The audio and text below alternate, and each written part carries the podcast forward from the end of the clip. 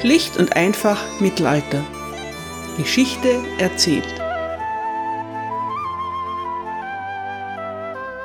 Hallo meine Lieben und herzlich willkommen zu Teil 1 England im Hochmittelalter, Folge 10.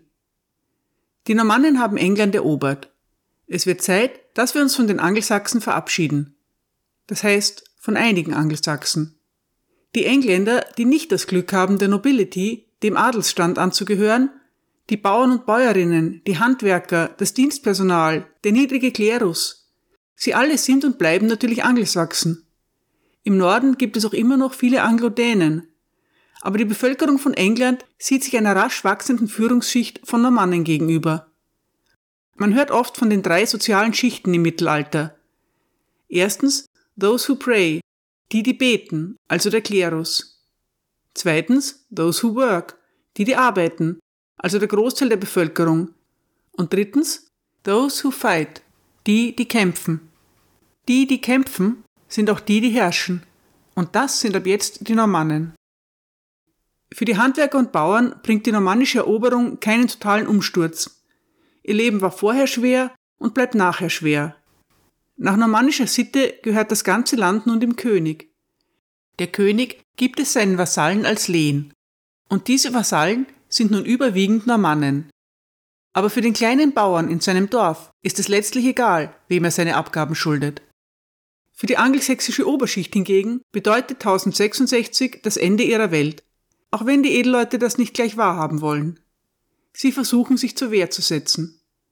Die erste Zeit von König Williams Herrschaft ist von Aufständen und Rebellion geprägt. Aber es hilft nichts. 20 Jahre nach der Invasion sind nur mehr 5% des Landes in englischer Hand. Auch die Kontrolle über die Kirche haben die Angelsachsen verloren. Die wichtigsten Ämter sind nun von Normannen besetzt. Der letzte Prinz aus dem Haus Wessex erlebt das alles mit. Zuerst lehnt er sich auf, dann passt er sich an. Immer wieder wird er in Konflikte hineingezogen. Und immer wieder kann er ihnen mit heiler Haut entkommen. Seinen Thronanspruch kann er nicht durchsetzen, aber zwei Dinge sind ihm vergönnt. Ein langes, ereignisreiches Leben und ein ruhiger Lebensabend. Heute geht es um Edgar Diesseling. Edgar ist der Enkelsohn von Edmund Ironside. Edmund Ironside ist im Jahr 1016 kurz König von England. Nach einer Niederlage gegen den dänischen Eroberer Knut muss er die Herrschaft in England mit dem Wikinger teilen. Dieses Arrangement ist nicht von langer Dauer, denn Edmund Ironside stirbt bereits wenige Wochen später. Knut wird der alleinige König von England. Edmund Ironside hinterlässt zwei Söhne im Kleinkindalter, die Prinzen Edmund und Edward. König Knut schickt die beiden zu seinem Bruder nach Schweden, vermutlich damit sie dort verschwinden sollen. Aber die beiden Buben überleben. Auf verschlungenen Wegen landen die angelsächsischen Thronfolger in Kiew, am Hof von Großfürst Jaroslav dem Weisen. Großfürst Jaroslav ist ein bemerkenswerter Mann. Der Herrscher der Kiewer Rus sammelt verstoßene Prinzen. Gleich fünf davon leben zeitweise an seinem Hof. Magnus, der Sohn des gefallenen Königs Olaf von Norwegen, Harald Hardrada, der Onkel von Magnus, Andrasch, der vertriebene Prinz von Ungarn, und die angelsächsischen Prinzen Edmund und Edward, die Söhne von Edmund Ironside. Jaroslav hat vier Töchter und sechs Söhne. Die Töchter verheiratete er an die ausländischen Prinzen aus seiner Sammlung. Eine Tochter heiratet Harald Hardrada. Haralds Neffe Magnus, der eigentliche Thronfolger von Norwegen, ist noch zu klein, um zu heiraten. Mit Harald Hardrada liegt Jaroslav aber auch richtig, denn wie aufmerksame Hörer meines Podcasts wissen, wird auch Harald später König von Norwegen. Eine weitere Tochter von Jaroslav heiratet den ungarischen Prinzen Andrasch.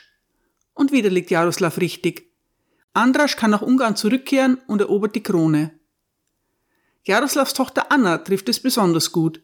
Sie heiratet den französischen König Heinrich I.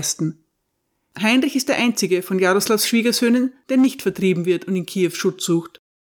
Heinrich I. ist verwitwet, hat noch keinen Erben und sucht dringend eine neue Frau.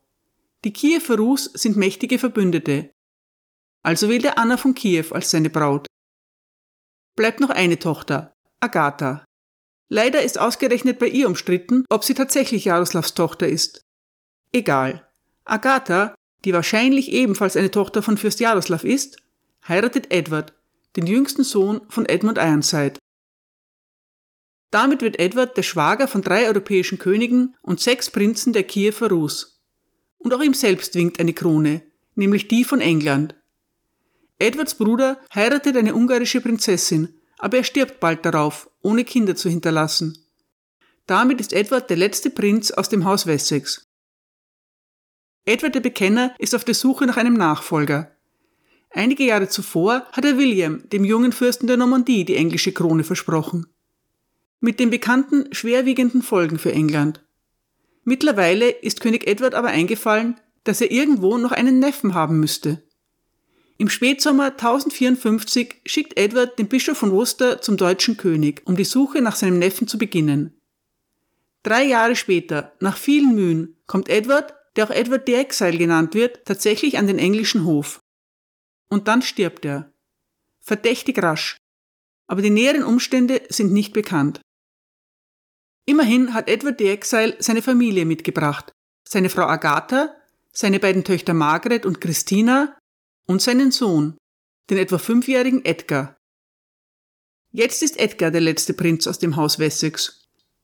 Englische Prinzen tragen den Titel Essling. Unter diesem Namen geht Edgar auch in die Geschichte ein. Edgar die Essling oder auch nur Edgar Essling. Edgar wächst also am englischen Hof heran. Eigentlich ist er der Thronfolger. Aber als Edward der Bekenner stirbt, lässt Harold Godwinson keine Diskussionen aufkommen. Bereits am Tag von König Edwards Begräbnis wird er zum neuen König von England gekrönt. Das habe ich euch bereits in Folge 7 ausführlich dargelegt. Der 14-jährige Edgar hat keine Chance, seinen Thronanspruch durchzusetzen. Die Wirren des Jahres 1066 beobachtet Edgar von London aus. Nach dem Tod von König Harold bei Hastings wird er von den verbliebenen englischen Edelleuten rasch zum neuen König gewählt aber wieder bekommt er keine Chance. Die angelsächsische Chronik berichtet. Erzbischof Aldred und die Bürger von London wollten dann das Kind Edgar als König haben, wie es sein wahres, natürliches Recht war. Und Edwin und Morka schworen ihm, dass sie mit ihm zusammen kämpfen würden. Aber was hätte geschehen müssen, verzögerte sich. So wurde es von Tag zu Tag schwieriger und schlechter. Am Ende war alles dahin. William der Eroberer hat nicht all die Mühen aufgewandt, um einen angelsächsischen Thronanwärter auch nur in Betracht zu ziehen. Edgar Essling bleibt schließlich nichts anderes übrig, als sich William zu unterwerfen. Zu Weihnachten 1066 wird William in London gekrönt. König William bleibt nicht sehr lange in seinem neuen Reich. Als er im Frühjahr in die Normandie zurückkehrt, wird er von vielen englischen Edelleuten begleitet, darunter auch dem jungen Edgar und den beiden mächtigen nordenglischen Earls Edwin und Morcar. Natürlich nimmt William seine Gäste nicht aus Freundschaft mit, sondern damit in seiner Abwesenheit keine Rebellion ausbricht. Sie sind Geiseln, nicht mehr und nicht weniger. Edgar ist kein mächtiger Magnat. Dass William Edgar trotzdem nicht in England lässt, zeigt, wie ernst er Edgars Thronanspruch nimmt. Der Chronist William of Poitiers schreibt, dass König William den jungen Edgar sehr schätzt und ihn mit Geschenken und Ländereien überhäuft. In dem berühmten Doomsday Book dem Verzeichnis englischer Landbesitzer ist davon nicht viel bemerkbar. Sollte Edgar Ländereien erhalten haben, dann werden sie ihm schon bald wieder entzogen. König William versucht zu Beginn seiner Herrschaft, sich mit den angelsächsischen Edelleuten zu arrangieren. Trotzdem kommt es im Norden von England immer wieder zu Rebellionen. Edgar Essling ist daran beteiligt, wenn auch nicht immer an vorderster Front. Die Aufstände sind nicht erfolgreich. Wenn es brenzlig wird, flieht Edgar nach Schottland, an den Hof von König Malcolm. Und er nimmt auch seine Mutter und seine beiden Schwestern mit. König Melkam ist sofort sehr angetan von Edgars Schwester Margaret. Die angelsächsische Chronik, in der Edgar lange als das Kind bezeichnet wird, berichtet. Das Kind Edgar, seine Mutter Agatha, seine Schwestern Margaret und Christina und mehrere gute Männer gingen nach Schottland unter den Schutz des Königs Melkam, der sie alle erhalten hat. Dann wollte Melkam Margaret zur Frau, aber das Kind Edgar und alle seine Männer weigerten sich lange. Und sie selbst war auch nicht bereit und sagte, sie werde weder ihn noch irgendeinen anderen Mann haben. Aber der König drängte ihren Bruder, bis er Ja sagte. Und tatsächlich wagte Edgar es nicht, sich zu weigern, denn sie waren jetzt in Melkams Königreich. So wurde die Ehe geschlossen, wie Gott es vorherbestimmt hatte, und es konnte nicht anders sein. Wie das Evangelium sagt, es fällt kein Spatz zu Boden, ohne dass es vorherbestimmt ist. Der vorausschauende Schöpfer wusste lange vorher, was er mit Margaret machen würde, nämlich, dass sie die Herrlichkeit Gottes in Schottland erhöhen und den König auf den richtigen Weg bringen sollte. Der König heiratete sie daher, wenn auch gegen ihren Willen, und war auch zufrieden mit ihren Manieren und dankte Gott, der ihm eine solche Frau gegeben hatte. Und als umsichtiger Mann wandte er sich Gott zu und unterließ jede Unreinheit des Verhaltens. So schlimm wie sich das anhört, dürfte die Ehe von Margaret und Malcolm übrigens gar nicht gewesen sein. Margaret wäre gerne Nonne geworden. Das wird ihr nicht erlaubt. Aber als Schirmherrin der schottischen Kirche findet sie ihre Bestimmung. Margaret ist extrem fromm, darüber sind sich alle Chronisten einig. Sie wird später auch heilig gesprochen. Als Königin von Schottland übt sie enormen Einfluss aus, vor allem in kirchlichen Angelegenheiten. Angeblich liest die gebildete Margaret dem Analphabeten Malcolm aus der Bibel vor. Besonders ihren Sohn David, den späteren König David I. von Schottland, soll Margaret zu einem gerechten und frommen Mann erzogen haben. Kein Zweifel, die Chronisten, alles brave Kirchenmänner, lieben Margaret. Edgar selbst bringt seine Verwandtschaft mit dem schottischen König zunächst keine Vorteile. Als William der Eroberer England endlich unter Kontrolle gebracht hat, marschiert er nach Schottland. König Malcolm muss William die Treue schwören. Edgar flieht nach Flandern, aber er kann bald zurückkehren und erhält sogar ein verlockendes Angebot aus Frankreich. Die angelsächsische Chronik schreibt 1074. In diesem Jahr reiste König William über das Meer in die Normandie und Edgar kam nach Schottland zurück. König Malcolm und seine Schwester Margaret empfingen ihn dort mit viel Pomp. Auch Philipp, der König von Frankreich, sandte ihm einen Brief, in dem er ihn einlud zu kommen.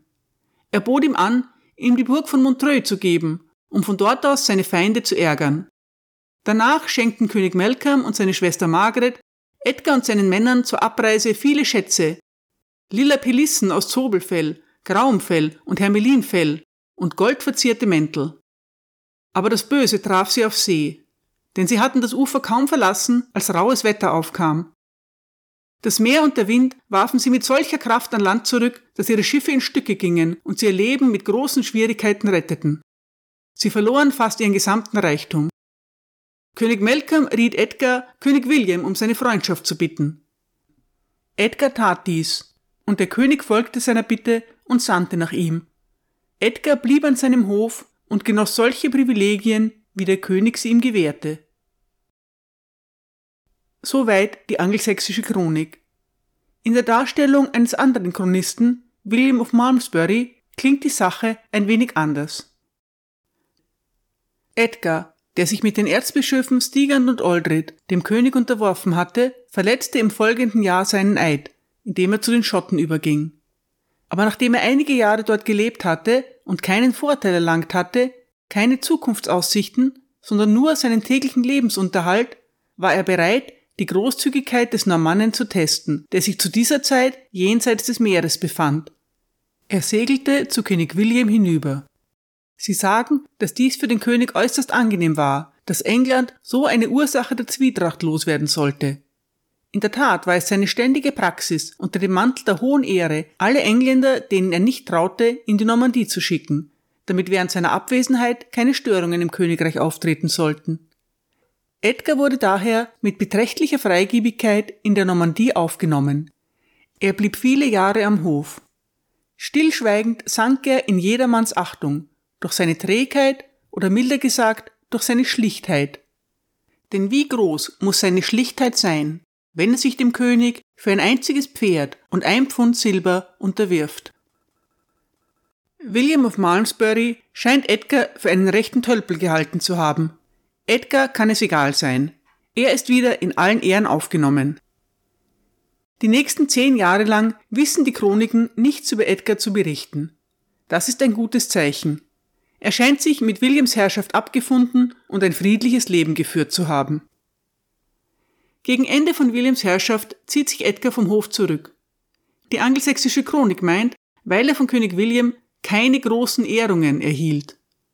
Edgar ist mittlerweile Mitte 30 und sucht nach neuen Aufgaben. Er schließt sich einer Gruppe von Söldnern an und reist nach Apulien, das damals unter normannischer Herrschaft steht. Dort tummeln sich Menschen aus aller Welt, unter ihnen Händler, Pilger und Soldaten. Die apulischen Adriahäfen sind Ausgangspunkte für Pilgerfahrten ins Heilige Land. Auch die beginnenden Kreuzzüge laufen über Apulien. Über Edgars Zeit in Italien gibt es leider keine Berichte. Schade, denn sicher hat er dort viel erlebt. Die fremde Welt muss ein beeindruckendes Erlebnis für ihn gewesen sein. Nach dem Tod von William dem Eroberer wird sein Sohn Robert der neue Fürst der Normandie und sein Sohn William Rufus der neue König von England. Edgar de Esseling kehrt zurück und lässt sich in der Normandie nieder.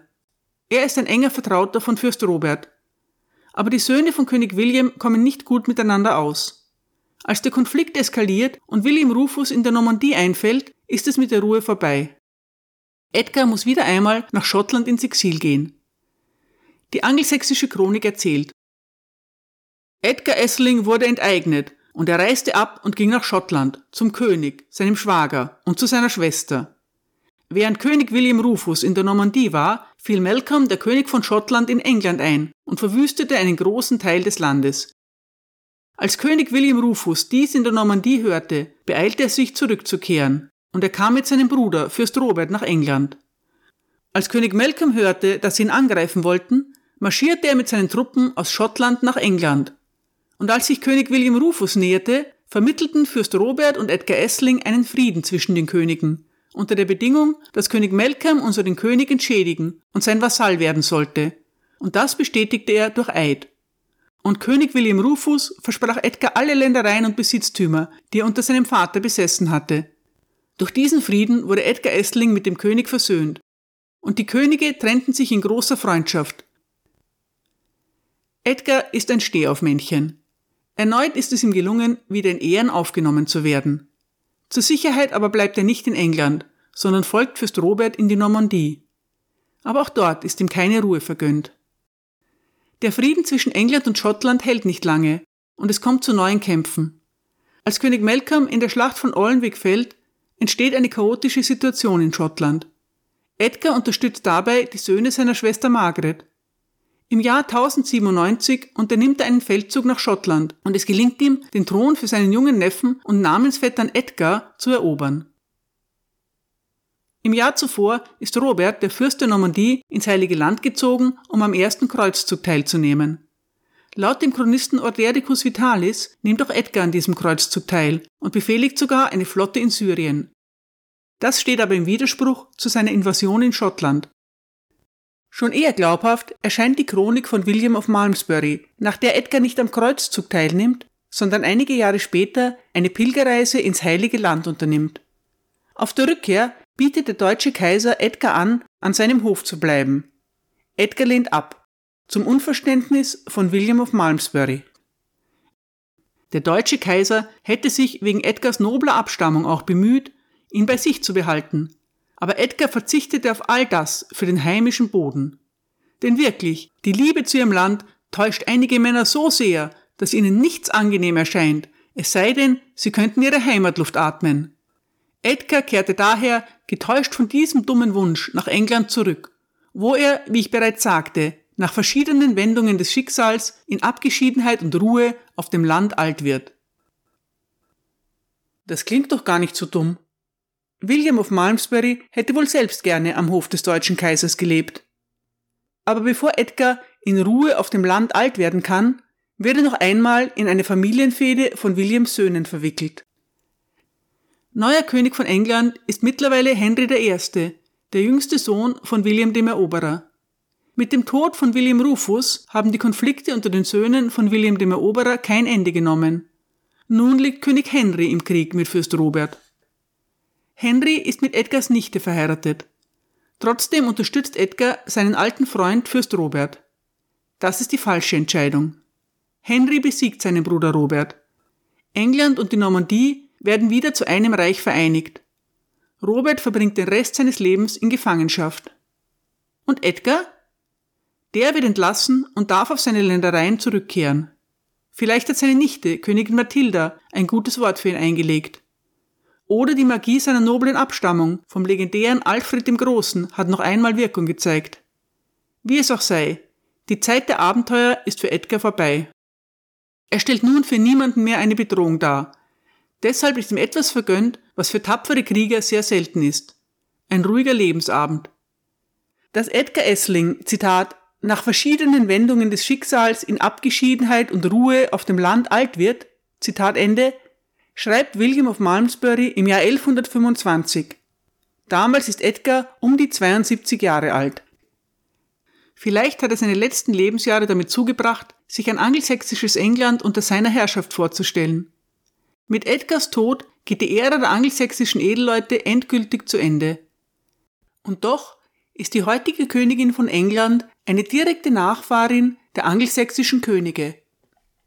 Der englische König Henry II hat durch seine angelsächsische Urgroßmutter Margaret, Edgars Schwester, wieder angelsächsisches Blut in den Adern. Henry II. gilt als einer der größten Könige Englands. Aber das ist eine andere Geschichte und soll an einem anderen Tag erzählt werden. Danke für Ihre Aufmerksamkeit.